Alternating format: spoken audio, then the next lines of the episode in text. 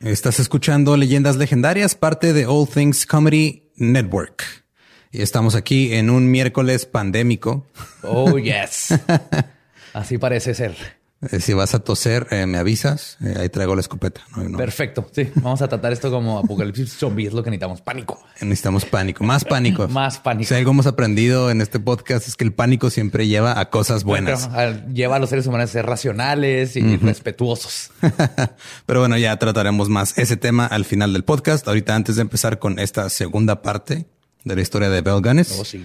Tenemos un par de anuncios. Primero queremos darle las gracias al Hotel Century en Zona Rosa por hospedarnos ahora que fuimos allá a los Spotify Awards. Sí, se portaron de maravilla. Sí, Aparte la vista estaba impresionante. Sí, la vista, la vista desde el piso 14, que en realidad era el 13 porque no hay piso 13. No, hay piso 13 exactamente. todos sabíamos exactamente dónde estábamos. Sí, de hecho me acordé mucho de Mitch Hedberg, uno de mis comediantes favoritos, que tiene un chiste que decía así de que algunos hoteles no tienen piso 13 por supersticiosos pero la gente del piso 14 sabe exactamente en qué piso está.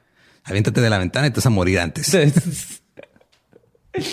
No, pero la verdad, el, hotel y el staff súper, súper chido, todo bien a gusto. Y el hotel Century en Zona Rosa nos quedaba ahí a unas cuadras de unos bares bien chidos en la Zona Rosa. Ah, sí, ¿cómo se llama el que fuimos? Cabaretito. El cabaretito, ese estuvo bien chingón. Y eso que no lo conocimos todo. No, nada más conocimos una de los como. Uno de los cuartos, ¿no? Sí, estuvo muy chingón. Soy raro cuando dices uno de los cuartos, pero una de las secciones. de las secciones.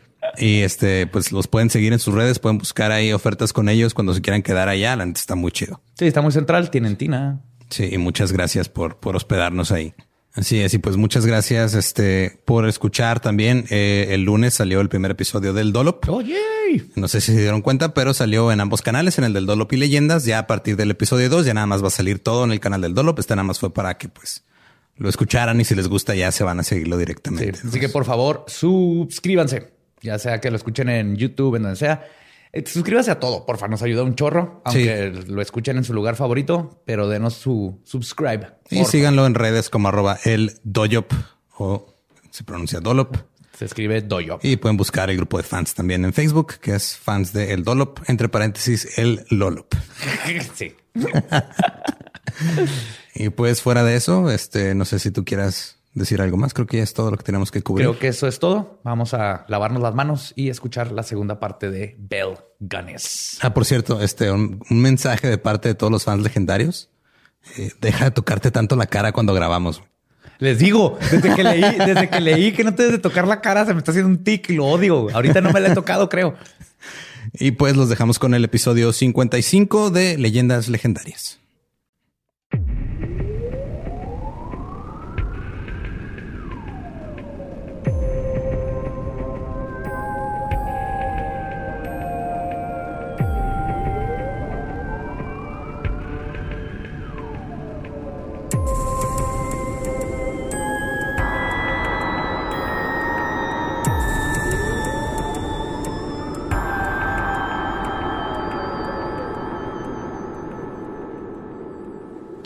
Bienvenidos a Leyendas Legendarias, el podcast en donde cada semana yo, José Antonio Badía, le contaré a Eduardo Espinosa y a un invitado especial casos de crimen real, fenómenos paranormales o eventos históricos tan peculiares, notorios y fantásticos que se ganaron el título de Leyendas Legendarias. Qué bueno que están con nosotros otro miércoles. Tenían que, porque es la segunda parte de Bill Gunness y hay que ver a dónde llega esto. Como siempre me acompaña Eduardo Espinosa. ¿Cómo estás? ¿Cómo ha eh, estado tu semana? ¿Todo bien? Todo bien, sí. Pasó una semana como en 10 minutos. ¿Todavía tienes coronavirus? Coronavirus hasta ahorita no. Qué bueno. Hasta ahorita. Ha estado delicioso todo, como siempre. Nos acompaña en la segunda parte. Coqui Shrek, en la silla embrujada. Oye, chavos. Hola, una vez más. ¿Cómo estás, Coqui? ¿Tú también? ¿Libre de coronavirus? Oh, yes. Enterote. Mira, Qué bueno. Hasta ahorita. Ese es el punto, hasta ahorita. Pues pero no estamos en un grupo vulnerable, ¿no? Se supone que se mueren nada más como de hecho, adultos mayores y niños. Adultos mayores, niños y el parecer hombres son más este susceptibles. Susceptibles. Ok. Yo sí, güey. Al que ya no se acuerdan del H1N1.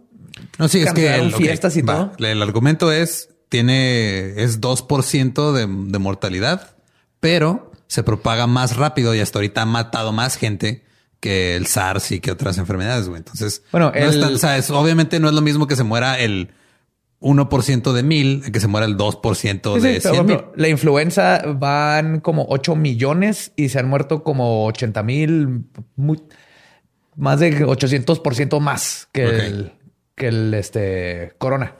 Vamos a estar bien. Lo que sí me sigue este, provocando un conflicto bien cabrón es la gente que dejó de tomar corona y la gente que dejó de comer comida china por miedo al coronavirus. Está bien que hayan dejado de tomar corona, O sea, a esa gente debería darle coronavirus porque Sí. no la necesitamos aquí. pero qué triste que tuvimos que esperar a un virus para que la gente dijera, ah, la corona no sabe tan chida. No, lo que no dicen también que los barbones son más susceptibles. Sí, porque se- pues, Mira, yo estoy, yo estoy seguro ahí. No, y luego también ya salió que el CDC dijo que no, ¿para qué compran máscaras? No necesitan las pinches máscaras. Bueno, las máscaras son para cuando ya estás infectado, no Ajá, te para, no, para no aventarlo. No de te hecho, al contrario, no te, te, ayu- te ayudan, ayudan al virus porque le estás dando un ambiente húmedo y, y cerrado donde puede llegar. De hecho, hoy vi una foto que fue tomada en los Estados Unidos que creo que andaba, un güey andaba en un Sam's o un Costco o algo con todo un traje de... De hazmat, así de- Sí, sí, con todo el pedo, ¿no? Pinche... No, pero a mí lo más gracioso es que este, están poniendo y se están agotando los antibacteriales y te están diciendo que te laves con antibacterial y todo eso. Coronavirus antibacterial. Es impresionante que no sabemos diferencia. Virus, bacteria, nada que ver. Antibacterial. Síganse bañando con jabón sote. Es todo. todo va a estar bien. El virus no lo mata el jabón. El broncolín sí se lo chinga. Entonces. Pero no le gusta el alcohol. Recuerden eso. pero mira, igual para cuando ya salió este episodio, ya estamos todos muertos. Entonces, sí, o ya se acabó el. Yo nomás voy a dejar esto como teoría de conspiración. China, poder mundial. Trump tenía problema con ellos y ahorita por el coronavirus están bajando porque no pueden producir nada ni exportar. no, no, no. Eso, no, eso, y- no, eso y- no le gana a lo que dijo nuestra señora Pati Navidad. De que lo único que tienes que hacer es poner música sinaloense, güey. O sea, es- Sí. Yo nomás tengo que agregar, Patti, se te olvidó que falta incienso de lavanda junto con la música sinualense. Es, es la combinación ¿La música de qué, perdón? Sí, sigualense. De Siguala, Siguala, Michoacán. ok. En fin, ¿en qué, en qué estábamos? Después de esa tangente. Que en Rusia no hay coronavirus, Eduardo. Los voy a dejar con en Rusia. ¿Sabes No hay tampoco? coronavirus. Ok. ¿Sabes tampoco que hay en Rusia? Libertad de expresión. Pues estábamos en que en el episodio pasado, Bill Gunness había pasado su último día hablando con la gente sobre su miedo a que su ex ayudante y amante, Raylan Fear, iba a matar a sus hijos y quemar su casa.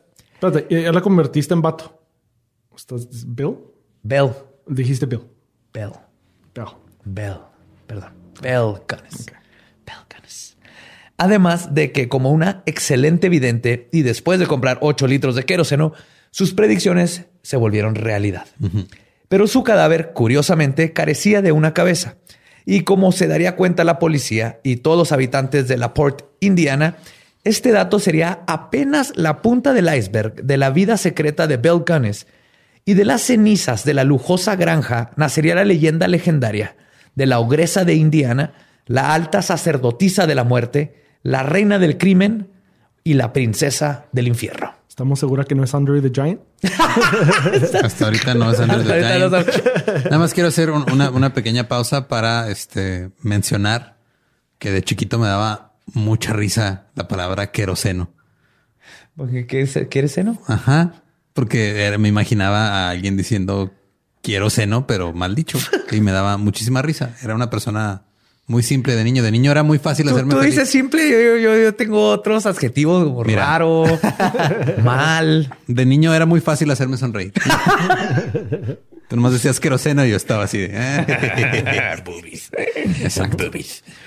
Un- unos pocos meses antes de que Bell perdiera la cabeza por culpa de un incendio, había estado recibiendo cartas de Asle Helgelian, quien encontró correspondencia con la misteriosa viuda en Indiana en el cuarto de su hermano Andrew Helgelian. ¿Recuerdan a él? La última víctima conocida. El porcino. El porcino. Quien estuvo buscando respuestas. Cuando las cartas de Bell no lo convencieron del paradero de su hermano, Asle le avisó a Bell que iría a visitarla. Y a pocos días de que arribara, la tragedia con el incendio sucedió. Esa mañana, Joe Maxson despertó como a las 4 de la mañana en la casa en llamas. Después de ponerse sus botas y escapar por la salida trasera, intentó tirar la puerta principal con un hacha. Pero en cuanto logró tirar uno de los paneles, el techo se desplomó, haciendo su ingreso imposible. Para este tiempo, varios vecinos habían llegado a ayudar cuando vieron las fumarolas desde sus propiedades. Le ayudaron a Maxon a poner una escalera en la ventana del segundo piso donde estaba el cuarto de las niñas, pero sus camas estaban vacías. Lo mismo sucedió con el cuarto del pequeño y de Bell. Estaban vacías las camas, nadie estaba en sus cuartos. Nadie estaba en sus cuartos. Y no pudo entrar porque ya el fuego estaba, pero se alcanzó a ver que todos los cuartos estaban vacíos. Primera cosa misteriosa porque supone que todo el mundo estaba quetón. Para las 5 de la mañana, Maxon llegó a la oficina del sheriff Albert F. Smutzer para avisarle lo que estaba sucediendo y ambos regresaron a la granja Gunness. Cuando regresaron, solo tres paredes y el sótano existían. Y fue justo en la puerta del sótano donde el sheriff notó la indudable marca de que el fuego había sido deliberadamente prendido con algún acelerante. Inmediatamente después de darse cuenta de ese hecho, Smutzer pensó en un solo posible responsable, Ray Lamphere. E inmediatamente despachó a sus oficiales a que fueran a arrestarlo. Que será lógico, esta tipa estuvo una semana, unos meses desde antes como que aventándole así, este cabrón, este cabrón. este güey va a quemar mi casa.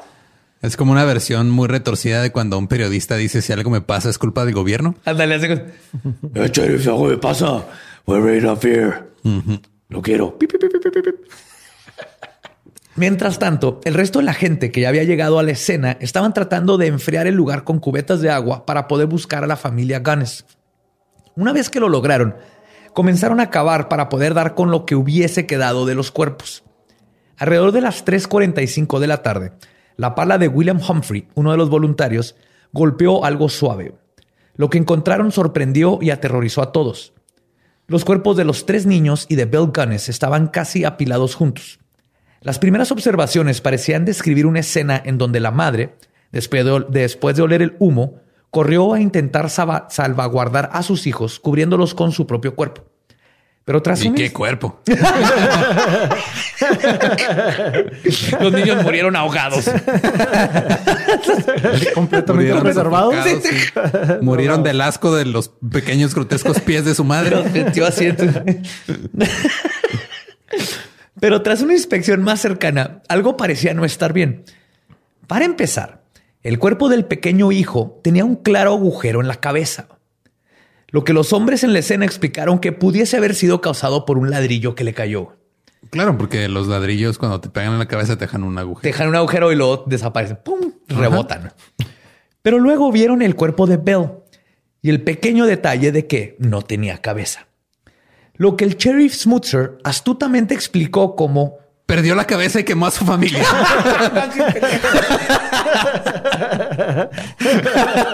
Qué bueno que no eres autoridad. Qué bueno que no tienes autoridad en ningún lado, Espinosa. Sería, sería como el, ya ves que siempre los de los programas policíacos hay un, hay un personaje que siempre dice puras pendejadas. Ese serías tú. Yo sería ese personaje. Con mucha honra estaría ahí diciendo así pendejadas, ¿no? Pues Perdió la cabeza, detective. Usando mi lógica. Primero perdió la cabeza. Tapó a los niños. sí. Pues lo que eh, eh, Smutzer astutamente explicó como, y cito, el cuerpo debió de haber sido decapitado por las torturadoras y despiadadas flamas. Wow. ¡Jo, Dice que Smutzer, para los que no saben, luego fue y fundó la PGR. sí, no mames, no de No, no. Mientras todo esto estaba sucediendo, Raylan Fear había sido arrestado mientras estaba trabajando en la granja de John Whitbrook. Cuando le preguntaron si se había entrado el fuego, dijo que sí, que vio el humo cuando salió temprano a trabajar y que esperaba que todos estuvieran a salvo. Luego los policías le preguntaron que por qué no había avisado a nadie y Ray simplemente contestó, y cito, porque no era mi pedo. Wow. None of my business. Y en la cárcel comenzaron a interrogarlo y Ray mantuvo su declaración original sin cambios, fuera de dos pequeños detalles. Primero confesó que la razón por la que no había dicho nada cuando vio el humo es porque pensó que iban a pensar que él había sido el responsable. Y no lo culpo. güey. Tenía tres meses peleando en la corte contra esta tipa que está diciendo que le iba a quemar la casa y que iba a matar a los hijos. La segunda cosa que decidió aclarar fue un detalle que había omitido en su declaración original. E incluso le rogó a los interrogadores que no le dijeran a nadie. Resulta que la noche que sucedió el incidente, él la había pasado con Elizabeth Smith, una leyenda en Indiana por su belleza y aventuras. En los tiempos de la guerra civil de los Estados Unidos. Ok, Quien para- para... este momento Elizabeth estaba en sus 70. En algún, en algún lugar de México, Ricardo Pérez de repente tiene una erección. Rey, Rey es un hombre romántico. güey. Pies grotescos, no hay problema. Este, mujer de los setentas, no hay de los setentas, de Una mujer 70, de 70. no hay problema. Yo busco amor.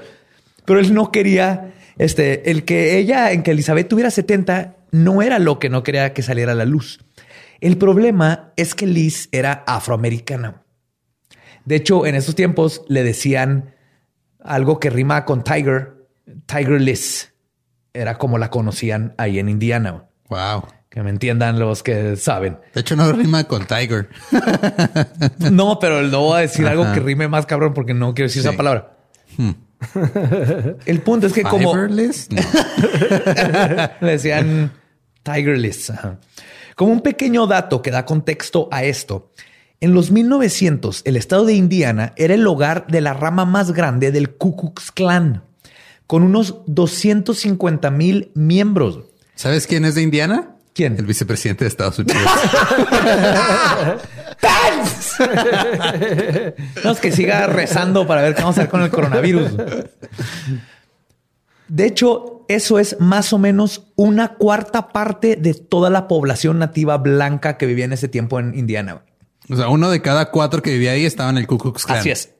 Entonces imaginaban por qué Rey no quería que supieran dónde estaba. Que también, de nuevo, Rey es un chingón, güey. No le importaba la belleza exterior, el color de piel. Nada. Y pisteaba bien cabrón. Y era era un hombre que vivía al día. güey. Trabajaba para ganar dinero, para pasársela chido y luego regresaba al trabajo. Nunca faltaba su trabajo y lo hacía chingón. Cuando fueron a interrogar a Elizabeth, ella corroboró la historia de Rey y dijo, y cito, llegó y me dijo que estaba enfermo y que no tenía dinero. Cuando me paguen, te pago. ¿Me puedo quedar aquí? Luego se quedó dormido en un sillón. Cuando se despertó, me dijo, ¿me vas a entrar, dejar entrar a tu cuarto? Y le dije, "Mm, creo que sí. Se despertó a las 4 de la mañana, dijo que se le había hecho tarde para ir a la granja Whitbrook y se fue. Entonces, corroboró perfectamente la historia de, de Ray. Pero como era afroamericana, nada más le creyeron tres quintos de testimonio. Pero aún y con la corroboración de la coartada de Rey, nada podía hacer que la policía ni la gente del pueblo dejara de pensar que Rey era el responsable de todo y fue puesto bajo arresto sin derecho a fianza. Los forenses que examinaron el cuerpo de Bell determinaron lo mismo que se había sospechado, que la cabeza había sido consumida por el fuego y agregaron que, y cito, su brazo izquierdo estaba completamente consumido hasta un tercio de su húmero, su brazo derecho quemado completamente hasta su hombro, pierna derecha hasta su rodilla y pie izquierdo hasta su tobillo. O sea, le faltaban muchas partes del cuerpo, no nomás la cabeza. El lado derecho de su torso se había consumido exponiendo sus órganos internos completamente. Sus pulmones, hígado y páncreas se veían normales, con la excepción de que estaban cocino- cocinados. y usaron esa ¿Sus palabra. qué? ¿Sus qué era su? Este, hígado, páncreas y pulmones. Se ven normales con la excepción de que, que- se ven suculentos. Que están como a tres cuartos. Con la excepción de que les falta poquita sal y pimienta. Jóvenes siempre marinen su carne antes de sal y pimienta. Sí, pero así es el reporte. Con la excepción de que estaban cocinados. Si sus pulmones fueran un brisket, estarían en el ahumado perfecto. todavía estaba jugoso. De hecho, alguien trae pan, tortillitas. El primero de mayo llegó de Chicago Nellie Larson, la hermana de Bell, quien se había enterado de la tragedia. Lo primero que ella notó que estaba raro con todo es que su hermana había heredado todo a la escuela de niños noruegos de Chicago, que pasaría ellos después de la muerte de Era la tres escuela hijos. de niños noruegos que vivían en Chicago, ¿verdad? Sí. Ok. no más por si quedaba una corroborar. duda. Sí, sí, porque está confuso el nombre. Es que es, es otro idioma. Y lo que ella se le hizo muy, muy raro es que no le había dejado nada de dinero a su hijastra Jenny, que andaba en California. Otra persona que llegó esa mañana fue justamente la hermana mayor de Jenny, la señora George Oleander, quien, aunque había sido separada de su hermanita de niñas cuando Jenny fue dada en adopción a Belle, ambas se habían mantenido en contacto durante toda su vida con cartas. O por lo menos ese fue el caso hasta los dos últimos años antes del fuego, cuando la señora George perdió contacto con su hermanita. ¿Por qué se llamaba George? No sé, güey. era- Porque eran esos tíos de pues, Belle Broom, George. Sí. La señora Joaquín. La señora Roberto lo quiere ver. Y al igual que Nelly, consideraba extraño el testamento de Belle. Además de ellas dos, ese mismo día, Asle, el hermano de Andrew, recibió por correo una copia del periódico sobre los hechos y decidió adelantar su visita a la granja y salió de inmediato hacia Indiana. Al día siguiente, el domingo 3 de mayo, Asle ya estaba en la granja donde encontró a Joe Maxon y al vecino Daniel Hudson aún escarbando en los escombros. Convencido de que esa casa, o lo que quedaba de ella, poseía el secreto del paradero de su hermano, Asle comenzó a ayudarles a escarbar. Ajá. Después Entonces de- era Asley y el hermano de Asley. No, era Asle Maxon. Ajá. el Ah, último- Maxon, el otro güey. sí. Ajá, el, el último ayudante de... El, pues el que se despertó y está quemando la casa. Ajá. Y uno de los Entonces, vecinos. Asley, eh, pues digo, tal vez es eh, retórico, tal vez es ficción, pero Maxon tal vez le preguntó, este, Asley le preguntó a Maxon cómo es Carbo. Y Maxon contestó, hazle, como quieras. Ay, hijo de tu puta. Yes. No, no, no, güey. No le... Güey, no, no. Todavía Es estaba no- disfrutando de.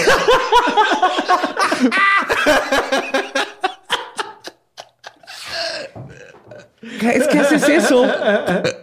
Espinosa suelta oxitocina y, y chingadera en su cerebro y le dicen que está bien lo que hizo y luego lo va a seguir haciendo. Por favor. ¿Con qué? A mí sí me encanta. güey. Ay, güey. Después de horas de trabajo, solo encontraron más escombro. Así que Asle decidió irse a... Es lo que ocasiona, su- es lo que ocasiona. ¿Sabes cuántas veces más voy a tener que decir Asle? ¿Y qué más? Hazle como puedas, Badia. Ah, güey. ok. disculpen, disculpen. Ah, esto es culpa de Espinosa. Oh, Asle decidió irse a recorrer la propiedad.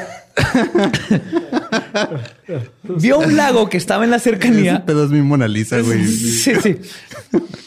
Asle vio un lago donde preguntó si habían visto algún hoyo en el hielo que lo cubría. A lo que Maxon y Hudson contestaron que no, que el lago había estado congelado todo el invierno. Frustrado, pero sin mucho más que hacer, el hermano de Andrew decidió regresar a su hotel y luego comenzar la búsqueda por su hermano en otros lugares. Se despidió de los muchachos y comenzó a caminar hacia la carretera cuando se le ocurrió una cosa más. Y cito, di vuelta en mis talones. No estaba satisfecho. Regresé al sótano y le pregunté a Maxon si de pura casualidad sabía de algún agujero que, hayan sido, que haya sido cavado en la primavera. Y Maxon dijo, de hecho sí. En marzo le ayudé a la señora Gunness a llevar una carretilla llena de latas viejas, zapatos y basura y le echamos en una fosa cerca del corral de los marranos a unos 15 metros al sur de la propiedad. A lo que Asle, no cito, pero estoy seguro que dijo, no seas mamón. y luego le pidió que le mostrara el lugar. Los tres hombres comenzaron a cavar y en poco tiempo el inequívoco olor a muerto llegó a sus narices. La primera reacción de Maxon fue decir que Bell había tirado muchas latas de tomates ahí, que quizás eso era lo que olía mal. Pero los tres hombres sabían que ese olor no era de tomate podri- podrido. y los tres hombres estaban en lo correcto. Sus palas golpearon la fuente de la pestilencia. Era algo duro dentro de un costal de yute. A través de un rasgón en la tela se podía ver el- un cuello humano y junto al costal, entre la tierra, se asomaba un brazo. De nuevo, Maxon tomó la carreta de Ganes y la condujo a la oficina del sheriff. ¡Qué hueva este pinche Maxon! ¡Ota madre! ¡Vámonos! Y va y regresa. Un tiempo después, el sheriff Smutzer arribó a la escena junto con el investigador forense Charles S. Mack. A pesar de que era casi imposible reconocer la cabeza que habían encontrado dentro del costal de yuque, de yuque, ¿eh? de, De yute, yute. por su avanzado estado de, de descomposición. Asle luego comentó que, y cito, yo la reconocí inmediatamente por la forma de la cara, la frente, los cachetes. Cuando has estado junto a tu hermano por 15 años, simplemente lo reconoces. Y no pasó mucho tiempo para que el chisme del nuevo cadáver encontrado en la granja se esparciera. Y para cuando Maxon, Hudson y Smutzer habían encontrado torsos dentro de costales con cabezas, brazos y piernas a solo un metro de profundidad, una pequeña multitud de personas ya estaban ahí observando el espectáculo. La carroza que había pertenecido a Gunness fungió como una morgue improvisada y en poco tiempo ya contenía los cadáveres de cuatro víctimas, dos hombres y dos mujeres, todos divididos en seis partes. Ok. Ajá. o sea, les cortaba la cabeza y los brazos, Brazos y las piernas. Y las piernas. las Ajá. piernas. Ajá. Al igual que los restos de Andrew Helgelien, los restos eran imposibles de identificar, con la excepción de uno. Aún y en, estado, en el estado espantoso en que fue encontrado, el cráneo de uno de los restos aún poseía un inconfundible mechón de rizos güeros, que todos los testigos inmediatamente identificaron como los restos de Jenny Olson. Y en ese momento no solo se dieron cuenta de que nunca se fue a estudiar a California, ¿Qué?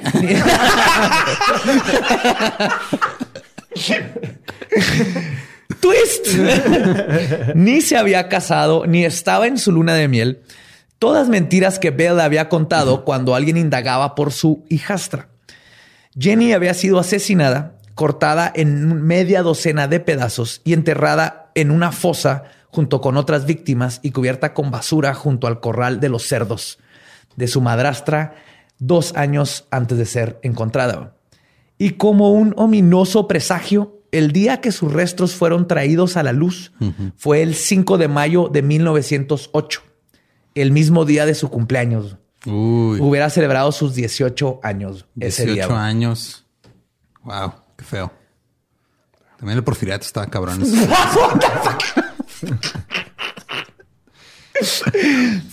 De un día para otro, la percepción de la gente cambió. Bell pasó de ser una valiente víctima de un cruel asesinato que intentó proteger a sus hijos de un infierno, a la ogresa que asesinó a su propia hijastra y a quién sabe cuántas más personas. Y estos nuevos encabezados en los periódicos rápidamente atrajeron a muchísima gente que, que quería conocer la granja de la muerte. Y era de esperarse, el ser humano siempre ha tenido una obsesión por el crimen y el chisme que va a su alrededor. ¿Tú crees? ¡Hola! ¿Qué íbamos haciendo un ¿Eh? año? güey? Nosotros no inventamos esta chingadera. güey. Los ingleses tienen Sí. dibujando estas madres en los Penny Dreadfuls desde los 1800. güey. el primer podcast te llegaba en telegrama. Sí. Primer podcast era un niño que va a decir, ¡eh! Mataron al señor de la esquina. Y va toda la colonia. Y en esta misma época, el notorio H. H. Holmes, considerado uno de los primeros asesinos en serie modernos de los Estados Unidos, además de uno de los sospechosos de haber sido Jack el Destripador, ¿Era Holmes era el del hotel? Sí, de hecho se hizo famoso más que nada por su Hotel de la Muerte, que construyó con cuartos diseñados para poder asesinar en total anonimato a víctimas que visitaban la ciudad de Chicago para la feria este, mundial. O sea, Estaba ahí luego, luego. Además, solo dos años antes de todo esto, Johann Otto Hodge, apodado el asesino barba azul, utilizó un modus operandi casi idéntico al de Bell para asesinar lo que se especula pudo haber sido hasta 50 mujeres. Que la trituradora de, de salchichas en la cabeza. ¿Quieres salchicha? ¡Tómalo! No, igual. No, el, este, las envenenaba igual, las envenenaba y luego cobraba. Cobraba seguro. Era como un este viudo negro. Un viudo negro. Y de hecho, este Afroamericano, Afroamericano. no. de hecho, las viudas machas son como cafecitas. También los Estamos hablando. ¿Por qué me sacas? Te te voy a explicar dónde. Este, de hecho, eh, Mira, a, no sé, tú hazle como puedas. a Belle Canestein es la, la, la mujer Barba Azul. Y es que Barba Azul es una fábula francesa escrita por Charles Perrault que se trata de un, un tipo que envenenaba a, las a sus esposas para quedarse con su dinero. Se viene todo el apodo. ok. Pero por estas cosas de H.H. Holmes y Otto que acababan de pasar, todos los habitantes de Indiana y sus cercanías querían ser parte de su propio personaje notorio. Y para el 10 de mayo, el ferrocarril de Lake Erie ya tenía precios especiales para llevar a la gente de Indianapolis y Chicago a la escena del crimen. Todos los cuartos de hotel en la Port y cercanos a Michigan estaban agotados, a pesar de que los hoteles agregaron camastros en los pasillos. Se calcula que el número de gente que fue de espectador a la escena del crimen era entre 16 a 20 mil personas. Era un Coachella.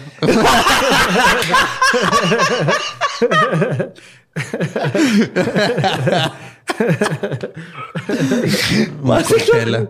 Coachella. Además de chismosos, la Granja de la Muerte se convirtió en un tianguis. Habían puestos donde vendían nieve rosa y pastel. No sé a qué se refieren. Nieve rosa. Nieve rosa. Era nieve rosa. ¿Qué, qué- qué? no, está ¿A poco aquí no se le antoja pastel a un lado de, de cadáveres recién así sacados del suelo? Había gente vendiendo fotos del cuerpo desmembrado de Andrew Helgelian, las cuales se agotaron en minutos.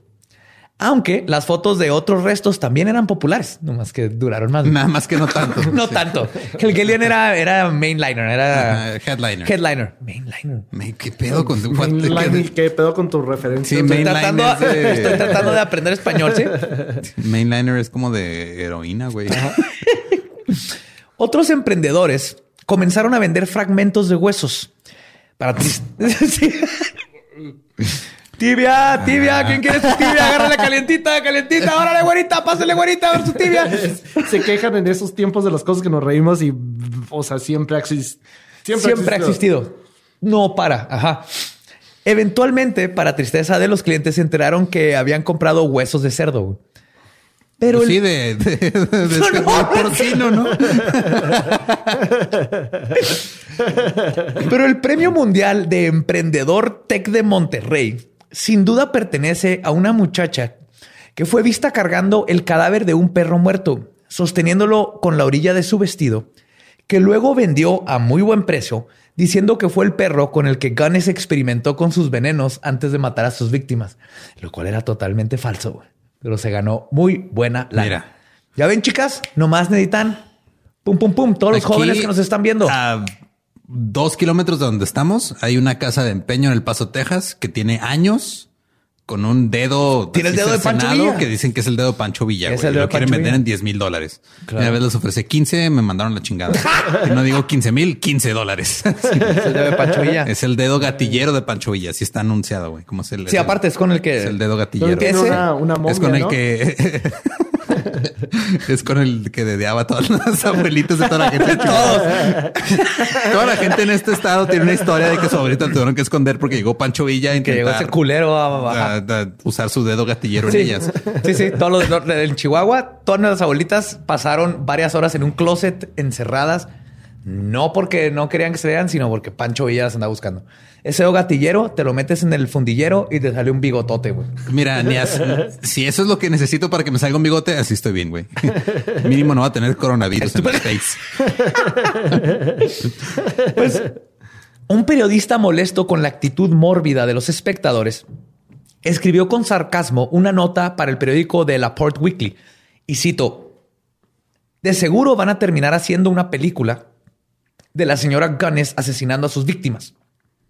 Irónicamente, no mucho tiempo después, la película producida por la compañía Edison, titulada La señora Gunness, la mujer barba azul, comenzó a ser mostrada en el medio oeste de los Estados Unidos. Fue de las era- primeras películas de crimen real que salieron. Wow, pero era ya, ya era con diálogo o todavía era mudo. No, eran este moving pictures, peli- eh, fotos en movimiento. Todavía no le decían Todavía no eran los talkies, no había que era ya cuando hablaban. Ah, no, Era un- era- era un era- era PowerPoint. Sí, eran- PowerPoint. era una fiesta de PowerPoint. Una fiesta de PowerPoint. Lo, lo que pasó ayer en Indiana, miren. Esta tipa mató a este güey, había un perro y compré una, una fíbula de hueso. Fíbula es como, Es una fíbula. ajá, es como tibia y fístula. No sé qué hice. ahí. Es una vez como una. es No soy doctor, no tengo que pedir perdón. Mientras todo esto estaba sucediendo en la granja, fuera de ella, cientos de llamadas comenzaron a llegar de testigos que aseguraban haber visto a Bill Gunness, con reportes de avistamientos en Michigan, Washington, Arkansas, Canadá e incluso en Chiapas, México. What? Donde la vieron vestida como un hombre. Ese fue el reporte. ¿Cómo se llama? ¿Como el comandante? Marcos es el comandante Marcos. Es el comandante Marcos. Subcomandante Marcos. Hijo de puta. La vimos en el sur de México intentando liberar a un pueblo. Lo es que no puedo comprar lo contrario que no le he visto la cara. güey. Pero has visto, te has fijado si tiene pies grotescamente pequeños. Es lo que hay que ver. Yo nunca le he visto las botitas, güey. Como botitas de Barbie. Hay que ver. Necesitamos fotos de, los pies del comandante, del subcomandante Marcos. Subcomandante. ¿Quién es el comandante? Uh. Perdón. Varias mujeres que tenían características físicas parecidas a Bell fueron arrestadas al grado de que los periódicos comenzaron a sacar notas que decían, y cito, mujeres de tamaño grande, no salgan de sus casas para que no las vayan a confundir con ganes y no las arresten. Pases de verga. Sí, parecen luchadoras. Eso en el campo.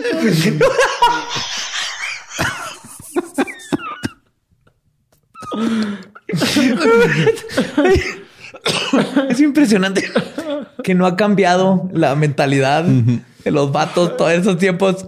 Hay un problema, ah, morras, no salgan de su casa. Así es como solucionamos los problemas. Nomás no salgan de sus Si casas. le, si le causan alguna inseguri- inseguridad a un hombre al verlas, No, no, no, no. Mejor manténganse esto. No lo van a arrestar. Es por su bien.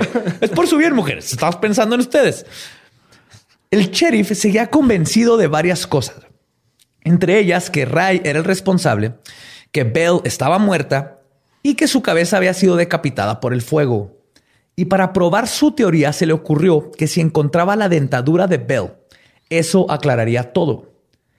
Verán, Bell tenía una dentadura muy particular que constaba de varias piezas de porcelana y oro, algo que seguramente habría sobrevivido al fuego. Y la lógica era, si la encontramos y el dentista la identifica, sabremos con exactitud que Bell pereció en el incendio. Así que el sheriff contrató a un buscador de oro retirado de nombre Louis Schultz, mejor conocido como el viejo Klondike. Un buscador. O sea, el güey ya, ya, ya había pasado la fiebre de oro a San Francisco y se fue a buscar Andaba- unos dientes. Se lo llevaron para allá. güey. el típico viejito. Sí, huevón. Que puede hablar con los mapaches y todas esas madres. Squeal like a pig. No, ¿verdad? Pues el viejito Klondike construyó una esclusa que es como una. Este. Pero de ahí salió Klondike. What would you do with it for a Klondike bar? Klondike bar, Su barrita de oro. Su esclusa. Sí. La esclusa es como. La exclusa es como un pretexto. ¡Ya ves, Coqui! ¡Ve a lo que hemos llegado! Ve a lo que has rebajado este poquillo. Te, te culpo a ti porque, porque Eduardo está mal. Él ya está mal. No, no va a juzgar por cómo es. No, chingada madre.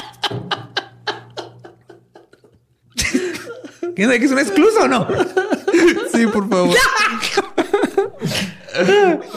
La excusa básicamente eh, ha- hacen como un, un caminito así con maderas y tiene este un como mosquitero ahí para que vaya pasando el sedimento y Ajá. con agua y se va yendo lo más las partículas más pequeñas Sí, y va quedando el oro. El, el- el oro. Ajá.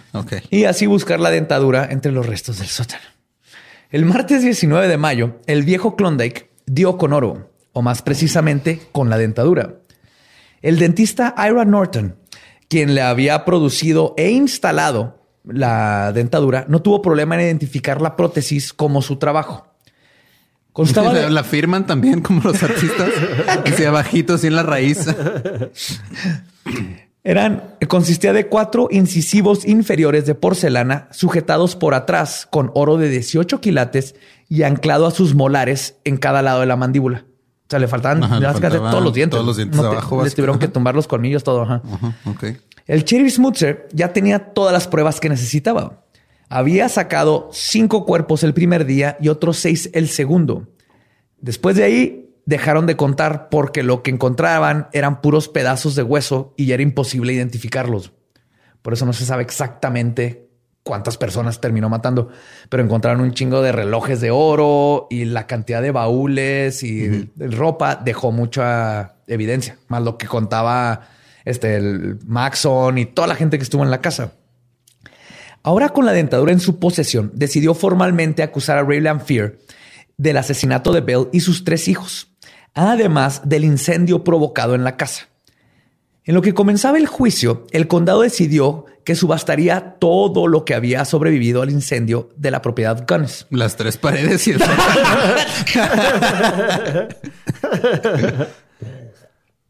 ya que la escuela para niños noruegos de Chicago, que era una escuela que aceptaba niños noruegos en, En Chicago, se negó a aceptar la herencia dejada por la ogresa, porque para ellos era dinero de sangre, que era aproximadamente de 1.2 millones de dólares en estos días.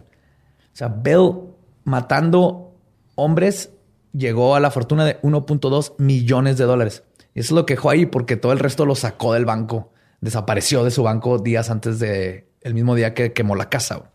Qué suerte tiene esta Es muy bueno. Sí, a mí se me hace que esa tipa se encontró un chingo de tréboles de cuatro hojas. Yo creo que cultivaba tréboles de cuatro hojas para cómo le fue. La subasta se llevó a cabo durante varios domingos conocidos como Gunness Sundays. Domingos de Gunness, que atraía a un promedio de 5 mil personas cada domingo.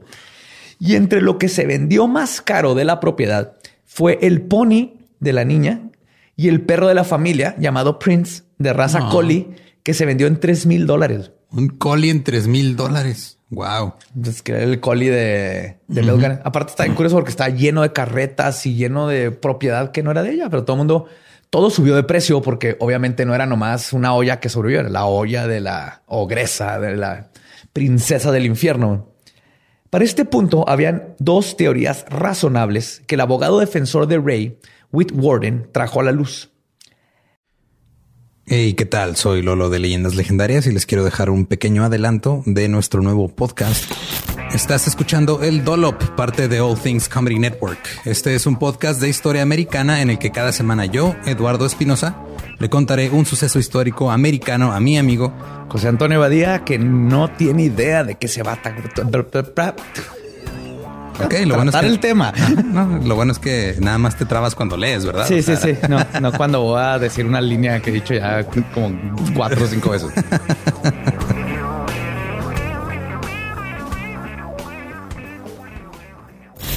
De joven comenzó a trabajar en barcos y en 1816 fue capturado por el pirata Jean Lafitte en la costa sur de Texas. Güey, ese será mi sueño. güey. Ok, top uno, que me secuestren este, extraterrestres. Número dos, tiene que ser que me secuestren piratas. güey. Estén pendientes y suscríbanse a El Dollop. Una es que la señora Gunness, pensando que Rayland Fear había descubierto cosas que le habían incriminado, además de enterarse de que Asley Helgelian estaba por arribar a la granja para indagar sobre su hermano desaparecido, decidió deshacerse de la evidencia. Para hacer esto, mató a sus tres hijos, puso el cuerpo de otra persona, quemó la casa y escapó. Ok. Esa es una- una de las Y dos por teorías. eso le cortó la cabeza y todo.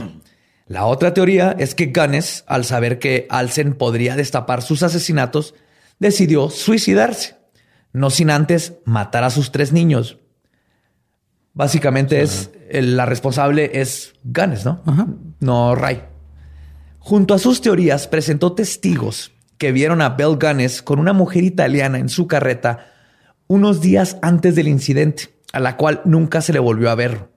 O sea, ahí podría estar un cuerpo ¿Cómo saben que era italiana? porque hablaba italiano. Pero ya estaba en su Porque dice, carreta. eh, prego, eh, italiana. Pepperoni. Molto mucho italiana. Se la pasaba haciéndolo así. Ajá. Movía mucho las manos cuando hablaba como yo. Sí. Junto a sus teorías, presentó testigos que vieron a Bell Gunness con la italiana y luego apuntó a la coartada de Ray para esa madrugada que estaba con Liz.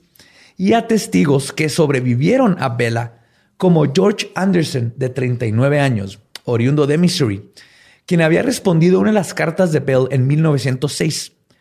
Cuando llegó, listo para casarse al día siguiente, tomaron algo de alcohol que testificó le pegó muy rápido para lo que ver, este, para lo que pisteó. No, me sirvió algo adulterado. De hecho, es lo que dijo. De seguro le pusieron algo, pero en ese momento no lo pensó, nomás se fue a dormir.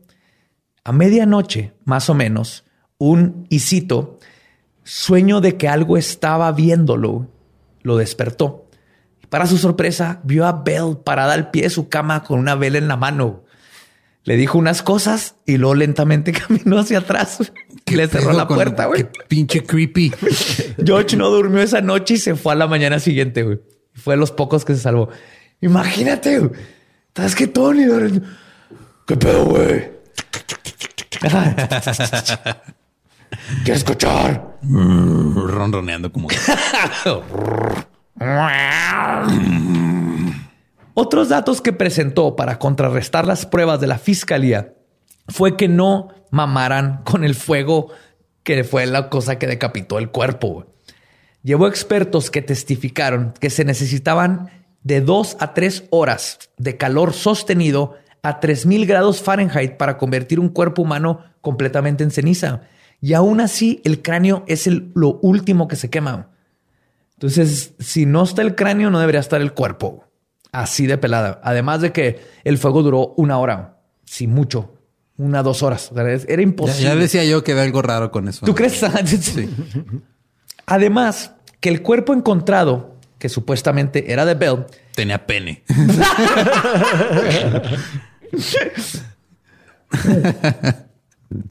Tenía una estatura de 1.6 metros, cuando Bell medía casi 2 metros. ¿Se Adem cogió por el fuego? Sí. Güey, eso es exactamente. Como pero cuando haces una hamburguesa.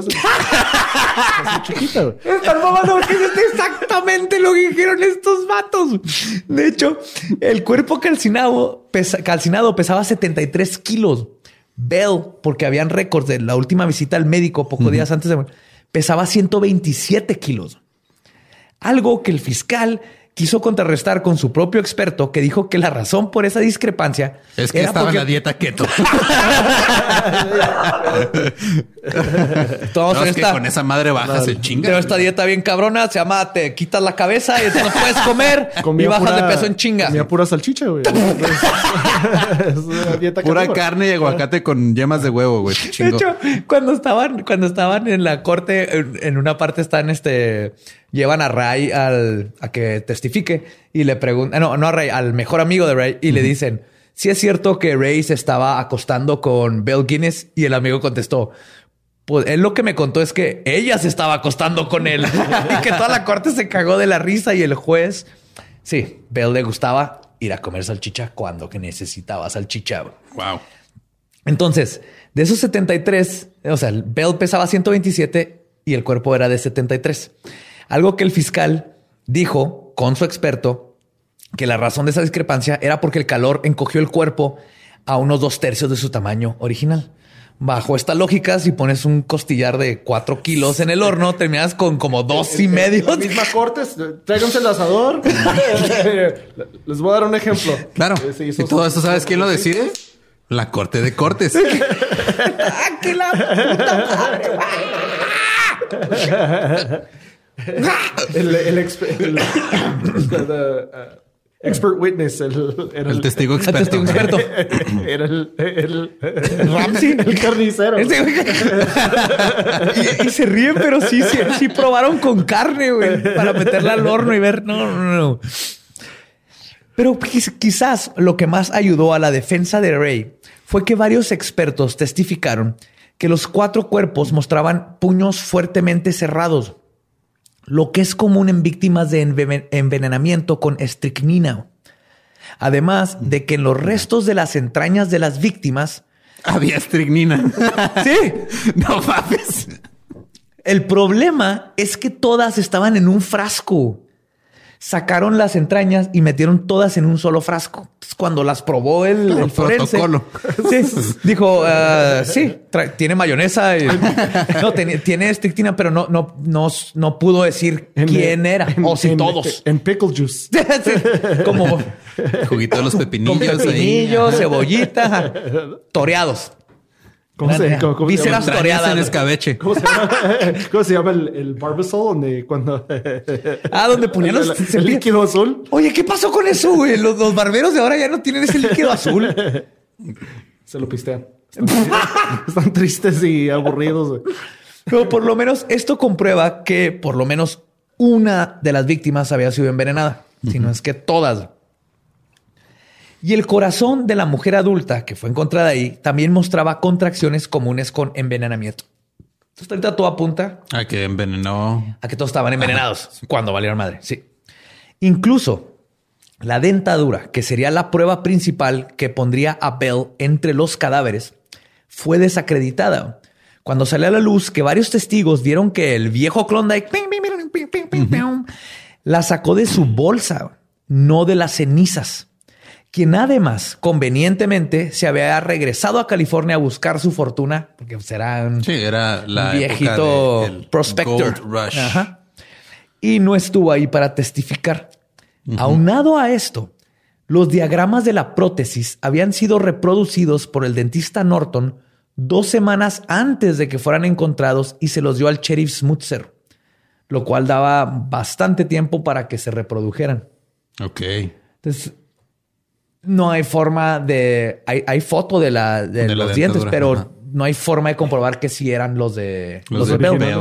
Porque la estacada final fue la de un experto que testificó que si fuera posible el escenario ridículo de que solamente la cabeza fue incinerada por completo, entonces la porcelana y el oro hubieran mostrado por lo menos alguna deformación por el calor intenso. El oro es súper maleable. Sí, el oro no se, no se derrite a, a temperaturas tan altas. No, puedes derretir oro en tu casa con un soplete. O sea, no, lo hagan.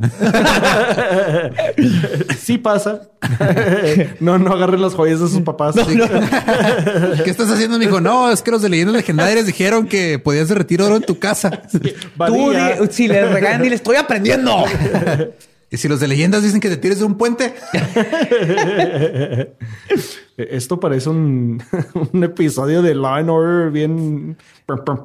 ¡pum! No, y a- aparte de esto, ok, se supone que el- el- habían dicho que estaban en la casa, eh, estaban abajo del piano. Ok. Ok, el piano está en el primer piso. Entonces el mismo defensa dijo que el, el cayeron, le ganaron la caída al piano o cómo terminaron abajo del piano. Estaba otro, eh, varias personas que vieron que los botes de queroseno de 8 litros que compró estaban a un lado de la puerta del sótano. Cuando Maxon declaró perfectamente y otro testigo que los dejó en la puerta de la entrada cuando llegó Gunness con ellos, Ajá, los él los metió a la- la casa y los dejó arriba, no pegados al sótano. Además de todo esto, Gunness tenía una cicatriz muy notable en el chamorro derecho, precisamente en la pierna que le faltaba hasta la rodilla. Oh, Hay mira. un, un chorro de detalles que, que digo, ya, ya son de más. Creo que desde que le falta la cabeza al cuerpo, Las podemos quemaduras, asumir. las quemaduras de alfombra de violar a sus vatos.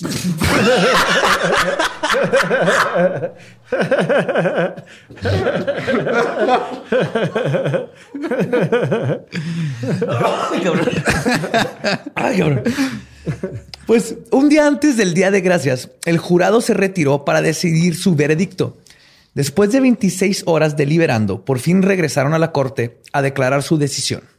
Y cito, encontramos al acusado, Ray Lamphere, culpable de incendio provocado. Nada más. Lo que tenía una pena de 2 a 22 años de cárcel, dependiendo de cómo se portará dentro de ella. Ok. Es un rango muy, muy cabrón, güey. De 2 a 22 Ajá. años es un De chico. 2 a 22. Pero, por ejemplo, si lo hubieran encontrado culpable de asesinato en primer grado, era pena de muerte. De segundo grado era vida. De tercer grado era también vida, pero con Sí, posibilidad luego, de salir. por incendio, es, o sea, es asesinato como en mil grados, ¿no? Mínimo. ¿Qué voy a hacer, güey? ¿Qué voy a hacer? ¿Qué viniste? ¿Qué lo que viniste? Es que muy bien sabemos que estaba a dentro a de ella. tiznar, güey. Ya tiznaste estos, estos micrófonos están tiznados de estas tonterías. no, hombre, güey. No, no, no. Nos contó. Creo que hoy cenaste, ¿verdad? Payaso no. Bueno, más te veo con, con mucha energía. güey. Y cuando le preguntaron a Ray cómo se sentía por la sentencia, simplemente dijo, y cito, pudo haber estado peor. No tengo ninguna queja en lo particular. La verdad, la evidencia eh, era muy concisa en mi contra, así que estoy dispuesto a tomarme mi medicina. Y si estaba esperando ser, y sí estaba esperando ser absuelto, pero mi conciencia está limpia y eso me ayuda un poco. Este pobre que vato te culerísimo. por algo que no hiciste y termines en la cárcel por dos a Por, o sea, 22 años. De hecho, estuvo muy cabrón porque su, el, su abogado defensor empezó, metió Lolo la, la moción para regresar el. Apelar, ¿no? Para apelar, perdón. Ajá. Y se la apeló.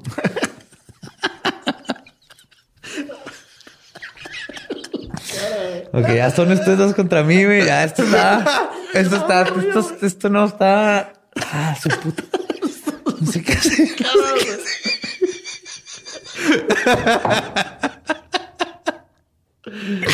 No. Decidieron que, de, de hecho, el- por cómo era Ray, lo más probable es que saliera en dos años. Y entonces iban a tardar más en la apelación que nomás durara dos, dos años en la cárcel y saliera por buena conducta. Ok. El pedo es que Ray se murió en la cárcel a causa de tuberculosis el 30 de diciembre, a menos de un año de estar purgando su condena. ¿Tenía seguro de vida?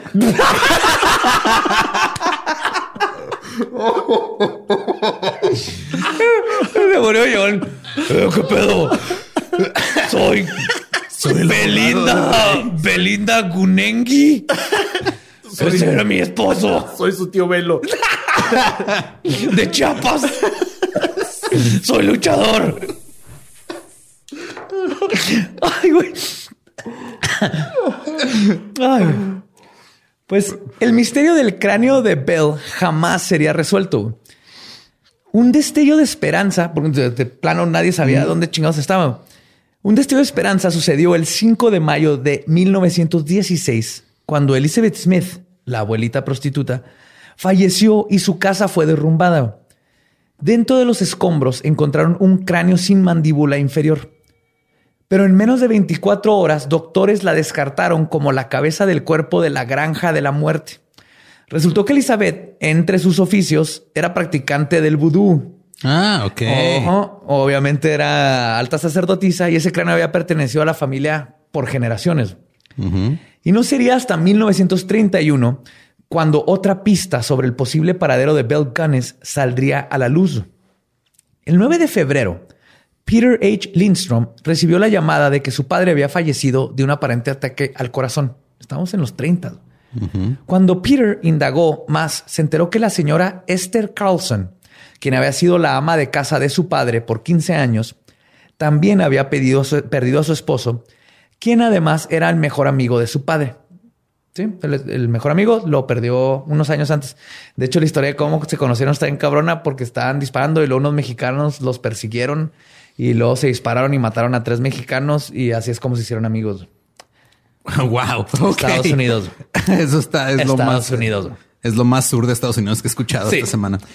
Luego se enteró que Carlson había convencido a su padre de abrir una cuenta compartida con ella por dos mil dólares una semana antes de su muerte. Y un día después del funeral de Carlson, del funeral, Carlson y su amiga Anna Erickson fueron al banco a cobrar.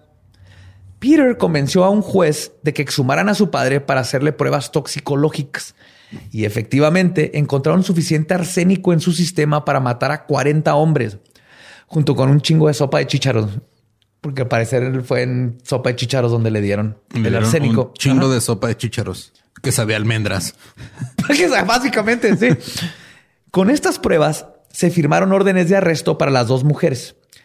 Pero cuando llegaron a arrestarlas, Ana Erickson estaba al borde de la muerte por envenenamiento de arsénico. La señora Carlson fue puesta bajo arresto, pero no confesó nada. Para sorpresa de los policías, Ana sobrevivió y les contó cómo todo había sido plan de Carlson y que esa pendeja la había envenenado. Ok.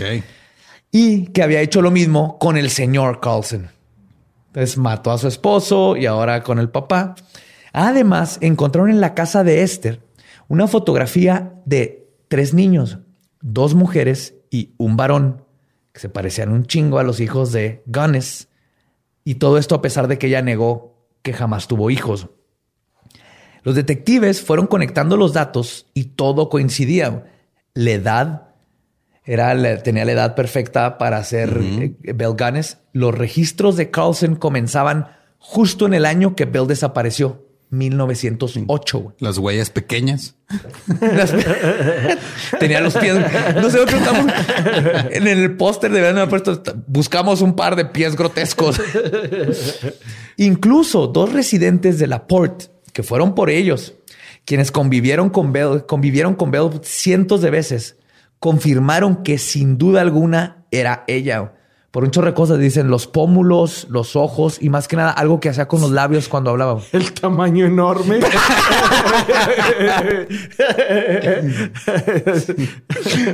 los 127 kilos y dos metros de estatura. Y la máquina para hacer salchichas que siempre trae bajo el brazo es pelcones. La, la chomarra de piel de un güey que había matado. Y mira, está aventando niños. Ya aventó otro niño. ¿Vieron ese que salió corriendo? ¿Cuándo lo tuvo? Tiene niños a lo pendejo. Pues Carlson siempre lo negó, dijo que ella era de Suiza, Suecia, perdón, y que era inmigrante y todo eso. Pero el miércoles 6 de mayo de 1931, Esther Carlson falleció bajo custodia a causa de complicaciones con tuberculosis. Uh, vampira. Vampirismo. Y con esto terminó la última pista del misterio de Gunness será casi imposible lograr un cierre cognitivo para todos los que conocemos la historia. Perdón, ah, no, hay, no hay cierre cognitivo, no, no vamos a saber qué pasó. De hecho, los últimos intentos en resolver el misterio sucedieron en el 2008, cuando intentaron comparar el ADN de los cuerpos de Ganes y los niños. Abrieron las tumbas y todo, que para, para empezar se dieron cuenta que todo fue un descagadero tipo México. Adentro con ganes habían pedazos de huesos de niños, de muchos niños. Entonces quiere decir que habían más cuerpos de niños en la granja que los que se reportaron originalmente. Ok. Los hijos era un desmadre. Quiere decir que no podemos confiar mucho en todo lo que se descubrió antes, en cuestión de cuántos cadáveres eran. Pero aún así no se encontró suficiente material genético y la, queda, la prueba quedó inconclusa. Y sobre Carlson, la señora esta que parece todo coincide. En el 2014 encontré un artículo de Knut Jensen, un investigador que de hecho es oriundo de Selbu, de donde nació. Ajá, ya en Noruega. En Noruega, de donde justamente el pueblito donde nació este Gones. Y él está seguro y, este, presentó varias pruebas de que Carlsen sí era de Suecia, porque él dijo, si, si encuentro historia de ella antes de 1908, entonces podemos descartar. Y pues hay ciertas pruebas que dejarían que este segundo caso fuera nada más que una gran coincidencia y una mujer que tenía compraba en Ikea. Ajá, que tenía está muy hace albóndigas. Tenía un jersey de Zlatan y Ibrahimovic. Muchos bebés de 120 kilos. que nacían los bebés con sus albóndigas. sí, que nació haciendo salchicha. De hecho, los ajá, tiene que armar a los bebés, los saca así y luego con instrucciones y los armas. Y ese es el caso de Bell Gunness. Pues entonces por eso había huesitos de, un chingo de bebés. O sea, armas, eh, armas, algo de aquí y te sobran un chingo. Son las piezas extras en caso de que todos van en una cajita. ok, entonces no sabemos si Carlson fue era Ganes. No, no sabemos qué pasó con Ganes. Es probable que está en Chiapas. está en Chiapas. Está en Chiapas, se, convirtió en el subcomandante Marcos Lolo. Que no pusiste atención a todo este podcast. No, sí, no se sabe. Lo que sí, obviamente por la evidencia, el cuerpo que estaba ahí no era triple A. Perdón. Es posible, pero sí, o sea, la evidencia apunta a que él es 99.9, que el cuerpo que encontraron ahí no era el de Belcanes, lo que quiere decir que sí se escapó. Lo que pasó después no hay forma de saber. Eran, eran los 1900, güey. En esos tiempos tú puedes llegar a un lugar y decir, me llamo el calabaza albóndiga, compa. No, no será. ¿Y así te llamabas? ¿No será The Mountain from the Game, Game of of Thrones? Podría la ser montaña The de Game of. Thrones. Podría ser. Podría ser la pájara Peggy. ¿Alguien sabe quién era la pájara Peggy?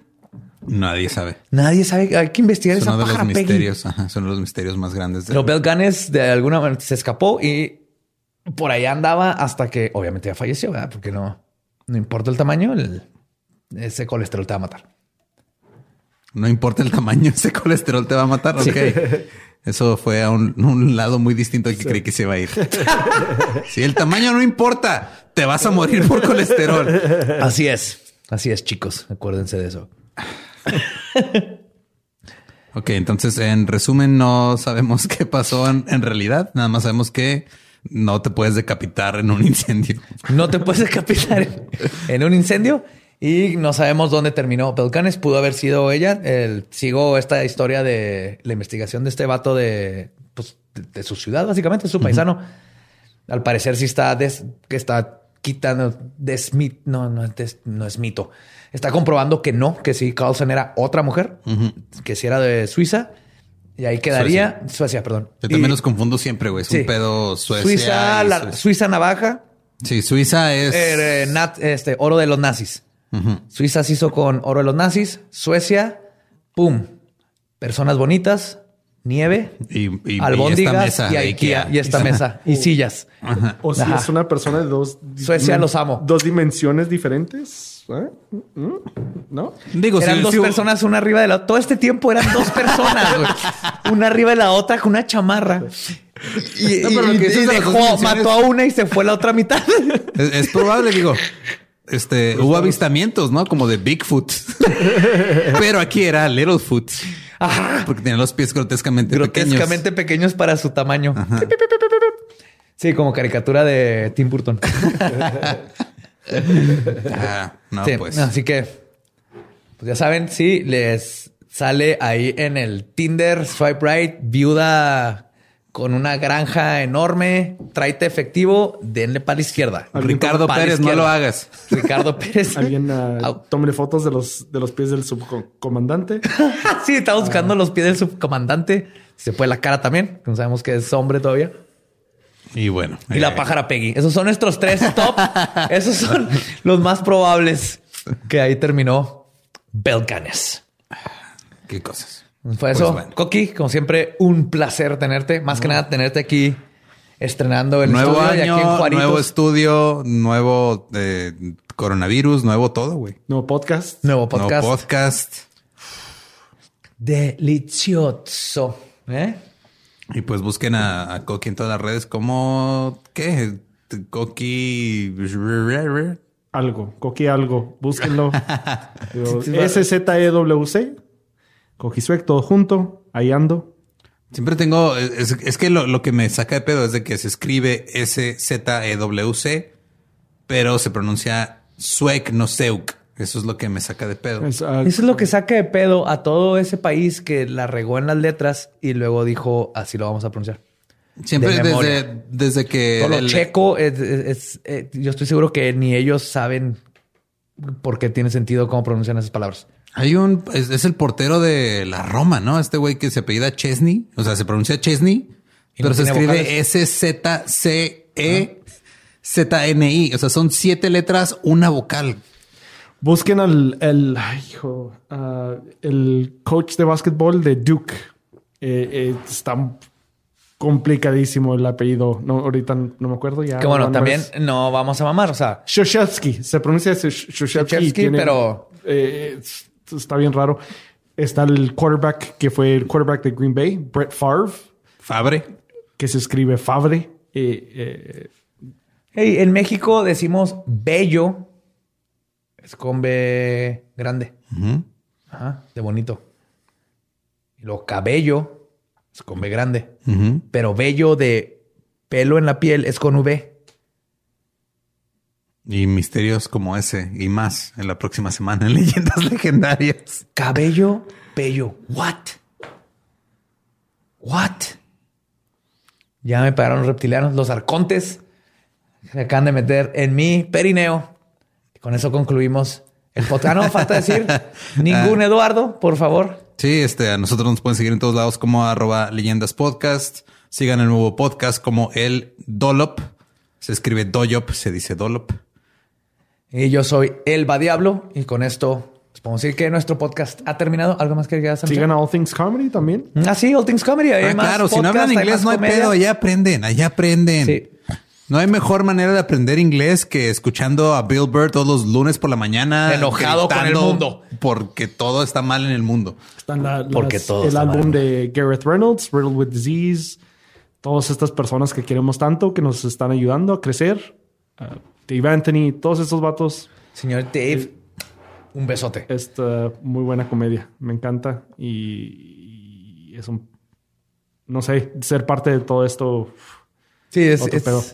Si vas a llorar, que sea fuera de cámara, por favor. Fuera de Ya, cámara, ah. Al Madrigal uh, va a sacar especial. Este ya lo estoy esperando. Al Madrigal, uno de los fundadores, Fundadores de, de nuestros. Sí. Manténganse ahí. eh, están en YouTube, eh, en los podcasts y en All Things Comedy, en .com, Google. Ahí salen todos los que están. Te acabas de ver como un señor de tu edad, básicamente, güey. Es que no sé si es allthingscomedy.com o atc.com. No, allthingscomedy.com. Ajá, ajá. Es Sí, porque estoy pendejo estos- y estoy cubriendo mis bases, Eduardo. porque no estoy tan pendejo. ¿Qué? Sí, todos, todos estos vatos hay, hay que seguirlos y escuchar su, su comedia. Es muy entretenida. Así es. Un, un poco de. Pendejo, pero astuto. Pendejo, pero astuto. Ese soy yo, como un zorro. Como días, como días sordas. Ok.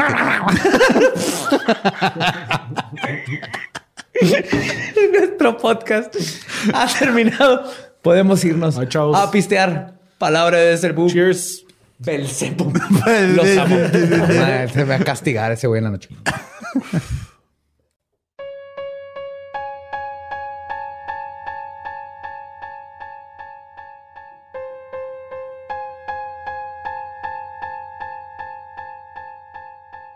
Y esa fue la conclusión o conclusión de Bell Gunness, porque hasta donde sabemos, nunca vamos a saber qué pasó definitivamente con ella. Nomás se sabe que del cuerpo que sacaron no había suficiente ADN y sí está mucho más chiquito que el de Bell Gunness. o sea, no era una mujer de... Insisto, es que. Dos metros. Ajá, insisto, las, las cosas se encogen con el calor a veces. O sea, puede pasar. Bueno, algunas se expanden. Bueno, depende. Sí. Ah, que y aparte está lleno de otros huesos y fue un desmadre de, de investigación. Serán de esos misterios que toda la vida no sabremos qué pasó verdaderamente. Así es. Qué triste. Eh, otro misterio es lo que está pasando ahorita en el mundo en general. Así. Ok, eh, coronavirus. Eh, tenemos que hablar de eh, lo que está pasando. Pues es una pandemia, es un es un pánico hasta cierto punto. que dos, dos datos divertidos. Se llama coronavirus, es toda una especie de virus. y Le Sí. dicen así porque parecen coronas. Tiene una, una como coronita, ¿no? Ajá, tiene muchos como piquitos. Y el coronavirus específico que estamos ahorita viviendo es el co- COVID COVID-19. que es coronavirus Disease 2019. 2019. Y es una, es, es primo de la influenza y de la gripe común y todo eso. O sea, Así eso es. es como una, eh, es los, los virus por la manera en la que funcionan, pues evolucionan para fregar, ¿no? O sea, evolucionan para sobrevivir, igual que cualquier especie. Sí, lo malo es que su supervivencia es nuestra, nuestra, chinga. ajá, nuestra chinga. Entonces, por eso cada vez se vuelven más y más difíciles de tratar. Por eso el coronavirus es, es tan difícil, de, tan difícil de controlar su transmisión, porque pues, vive, sobrevive, creo que hasta eran siete, ocho días en metales, como Sí. dos o tres días en cartón. O sea, sobrevive mucho tiempo en superficies. Así es. Y pues, este, lo que está pasando en muchos países es que ya están, este, por ejemplo, Italia está completamente ya todo el mundo en su casa. Eh, Francia también ya cerró lugares públicos. España. España también. Y en realidad, eh, mucha gente eh, siento que nada más lee la noticia así de es que cerraron todo, ya no hay que hacer Sí, ven nada. las letras negras y no le pican un artículo. En realidad, para lo que se cierran o se, se limitan la- las reuniones en espacios públicos es para evitar que se esparza aún más el virus y más que nada es para no sobresaturar los servicios de salud. Sí. Porque imagínate que tienes hospitales que ya de por sí tienen su actividad normal, ¿no? De gente que tienen ahí para tratamientos de otras enfermedades o, o algunos otros padecimientos. Como el IMSS. Exacto. Y luego te dicen, oye, por cierto, ahora ahí te van miles de personas que tienen este otros síntomas y los metes a un lugar que es un hospital donde desafortunadamente en muchos hospitales se vuelven focos de infección porque hay gente que tiene las defensas más bajas porque está en medio de recibir tratamientos por otras enfermedades. Claro. Y se hace un cagadero. Entonces, Entonces, la cosa es que de que se va a infectar gente, se va a infectar gente. Eso va a Sí, pasar. no hay forma es de detenerlo. Pero lo que, lo que se busca es que no se infecten mil de golpe. Que vayan de 30 en 30, poco a poquito. Y los vayan tratando y vayan curándolos y vayan, pues más que curarlos es. Sí, es darle trata- de hecho, es- este, ¿no? es- es- traigo aquí algo de información. Este recomendaciones básicas para cualquier tipo de, de caso como este. Primero, no le hagas caso a tu tía que te mandó una cadena que dice que un doctor del ejército de China eh, dice que tienes nada más que poner limones en agua caliente. No es cierto. No. Eso no es cierto. Ni siquiera existe un eh, porque me- me- neta me ¿Es de llegó. neta ese? Ajá, me llegó, Oh, me lo mandó wow. un güey que trabajaba conmigo en una maquila hace rato. Meses que no me decía nada y nomás me manda uno que Mala decía que el CEO del hospital este militar de China, lo cual no tiene sentido porque si es un hospital militar no, No tiene un CEO. presidente ni una mesa directiva Claro. eh, y un nombre así inventado que originalmente ese, o sea, ya cuando me puse a buscar sobre ese artículo que, que me mandaron, es un artículo falso, obviamente, pero originalmente este De Rusia. era compartido como una cura para el cáncer, güey. Ah, y ahora es Y ahora coronavirus. es corona- coronavirus. Entonces, eh, nada más, este, si, man- si manténganse informados, es importante mantenerse informados, sobre todo si tienen planes de viaje, si tienen este, o, o cosas de trabajo o, o todo esto, pero tómenlo, eh, tomen su información de fuentes confiables. Ahí está la CDC, por ejemplo. La CDC en. Estados Unidos, la CNN, OMS. ajá. Este, busquen información, este, que no esté especulando tanto, o sea, información que ya esté, que diga, ok, mira, esto es lo que sabemos hasta ahorita, se está transmitiendo de esta forma, está, este, creciendo el número de casos de esta forma, pero no se pongan nada más a entrar en pánico porque, ay, es que dijo mi tía que su vecina tosió raro y Sí. no, o sea, es este, No necesitan 600 rollos de papel de baño tampoco. no, no es diarrea. No da diarrea. De hecho, ho- hoy leí que justamente lo de lavarte las manos, Ajá. más que nada es que porque en las heces fecales se transmite. Ok. Pero el, el, el COVID-19 se transmite en el aire, como, Sí, el- se como transmite en el cualquier aire. catarro. Ajá. Ajá. Entonces, al estar cerca de una persona que lo tiene, que la persona puede no, no tener ningún síntoma, pero ya, ya está contagiando. Sí, Eso exacto. eso Es, parte de las, de, las este cosas que tiene el virus es que lo puedes tener hasta por dos semanas de manera asintom- asintomática en tu cuerpo, Pero estás contagiando. pero lo estás contagiando. Y cuando le da a una persona, o sea, por el grupo como más vulnerable son la- las personas de la tercera edad. Eh, y lo creo que son niños eh, menores de cuatro años. Sí, que siempre eso van a Y, ser ajá, y- vulnerables. y gente que ya ha tenido problemas respiratorios como asma o que ha sufrido pulmonías, bronquitis, que ya tienen el sistema respiratorio un poquito comprometido. este, comprometido. De hecho, en Italia el problema él tiene tantas muertes porque tiene una población muy alta de gente de más de 70, 80 años. Ah, sí. Pues que la, el- eh, la marinara te hace vivir muchos años. Sí, la neta, sí, la dieta mediterránea. Pero sabes que cuando hicieron el estudio que, que hubo, fue como en los 2000 al principio, que la dieta mediterránea era maravillosa y que se dieron cuenta después de que no nomás es la dieta mediterránea, es más bien que se la pasan de- en familia y el, el estilo de vida es bien relax. Sí, el se la pasan clima y todo divertidos, el gusto. clima, riéndose. Eso es más que nomás echarle el aceite de oliva y comer pasta todo el día. Así es. Y luego llega el coronavirus y hace que cierren todo. Ajá. Pero eh, a lo que iba es de que si no eres parte de un grupo vulnerable y te llega a dar, lo más seguro es que te va a pegar como te pega un resfriado común. Sí. Tiene los mismos síntomas. De hecho. Menos los, lo que sí, una diferencia muy común, esto muy común, una diferencia con el catarro normal es no hay tantos mocos, no te no, no estás estornudando como con un catarro, pero traes la, este dolor de garganta, calentura, estas cosas. Sí, de hecho, justo estoy aquí sacando la información directamente de la OMS, que dice que los síntomas este, pueden ser eh, catarro, dolor de garganta, tos, fiebre, neumonía y en casos muy severos, dificultad para respirar. Esos son los síntomas. Entonces, este, si de repente eh, también es, es época de alergias, entonces Sí, no confundir. si no, confundir alergias. O sea, si ven a una No persona, si ven a una persona en, eh, que anda afuera y de repente estornuda, es más probable que tenga alergias que tenga coronavirus. Sí, y si se puede, por ejemplo, si sientes ciertos síntomas y todo, trata de no salir. Lo mejor que puedes hacer es autocuarentena, estate ahí. Si ves que empieza la calentura y todo eso, entonces sí acude un doctor inmediatamente. Ahora, trata de otra- no otra ir cosa. al trabajo. Exacto. Otra cosa que quería este eh, tratar de como de, de transmitir es que muchas personas entran en pánico cuando se enteran que dicen, ah, es que tal o cual gobierno ya declaró una emergencia. Ajá. La declaración de emergencia, eh, por lo regular, es- son medidas preventivas. Es una, es una manera de liberar fondos para poder este, invertir esos fondos en, en tratamientos o en poner este centros de, de- de lo que están haciendo, por ejemplo, en, en- atención, ajá, centros de- este, atención. comprar pruebas. Por ejemplo, este, este, un, ¿cómo era de emergencia? ¿Qué? El estado de emergencia. Ajá, sí, las declaraciones de emergencia. La hacen también cuando hay un tornado o un terremoto. Lo que hace el, es lo mismo. Lo Sí, que es pide el este- gobierno ajá, es, es- es- declaro emergencia para que el Senado y todo me suelten dinero para poderlo meter en todo lo que se necesite. Sí, no quiere decir que están declarando emergencia porque todo el mundo se está muriendo. Al contrario, están declarando emergencia para poder liberar recursos que de otra forma no estarían disponibles Ajá. para combatir y prevenir lo que está pasando. A minorar el Sí. golpe. Sí, lo digo porque luego este, me pasó que le avisé a mi mamá de, oye, mamá, ya declararon emergencia aquí en El Paso, Texas, y me marca de volar. Y yo, no, no, todo está bien, no pasa nada. Apenas hay una persona que han detectado con coronavirus Sí, aquí en El Paso. Texas. Quiere decir que le mandaron dinero para que Sí, es- están, o sea, lo que están haciendo es tratar de, de tener más recursos disponibles para poder este, tener tratamiento. De hecho, también lo que estaba eh, leyendo aquí en, en esta otra fuente, que eh, ahorita lo que están haciendo es este tratar de, o sea, están ya desarrollando una vacuna y al mismo tiempo un tratamiento.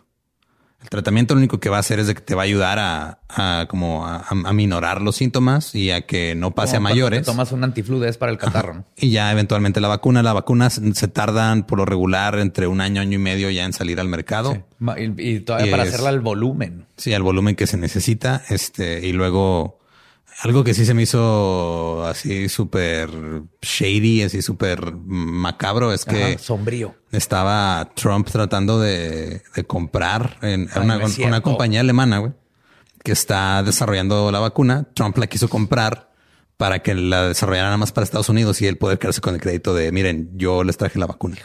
¡Puta madre! En fin, eh, eso era nada más un dato ahí al aire, pero lo que sí es de que estén pendientes, o sea, los tratamientos, eh, pues obviamente tienen que ser bajo supervisión médica, no nada más es de, ay, no, este creo que me dio coronavirus, me voy a, poner una... y voy a tomar antifludes, y me voy a poner una papa en el pecho, ¿cómo era esa madre? güey? Sí, una papa en la axila. Una papa en la axila y ya con eso no, o sea, es No va este...